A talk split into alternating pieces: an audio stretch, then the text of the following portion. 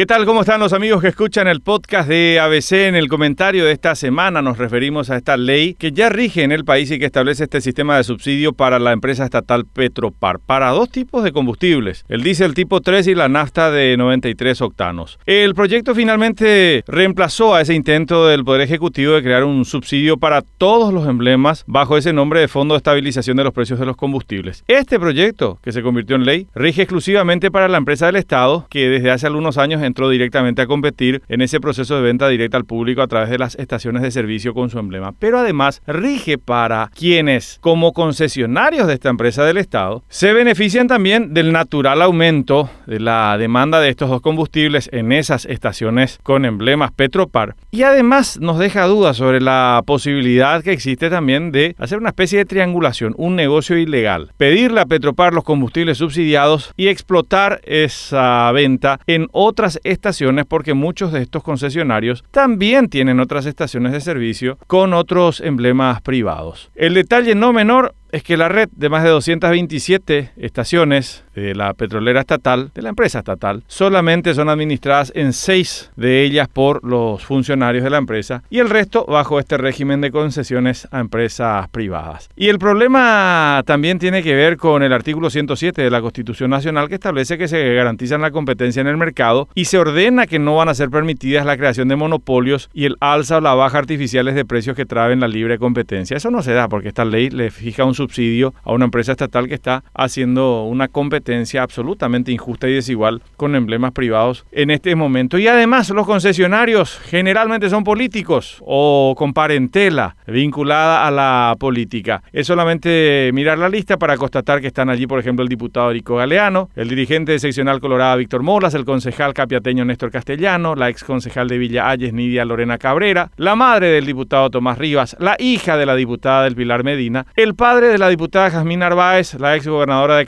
Paz, Elina Roa, o el ex intendente de Hernandarias, Blas Leguizamón. Esto para hablar de algunos nombres que aparecen entre los concesionarios beneficiados por esta ley de subsidio que rige para Petropar, pero que termina beneficiando también a sus concesionarios. Es más, si el operativo a ultranza Paraguay no se hubiese llevado adelante, también en este momento estaríamos subsidiando al clan Insfran que explotaba una de las estaciones de servicio de Petropar. Así están las cosas. Hasta la próxima semana.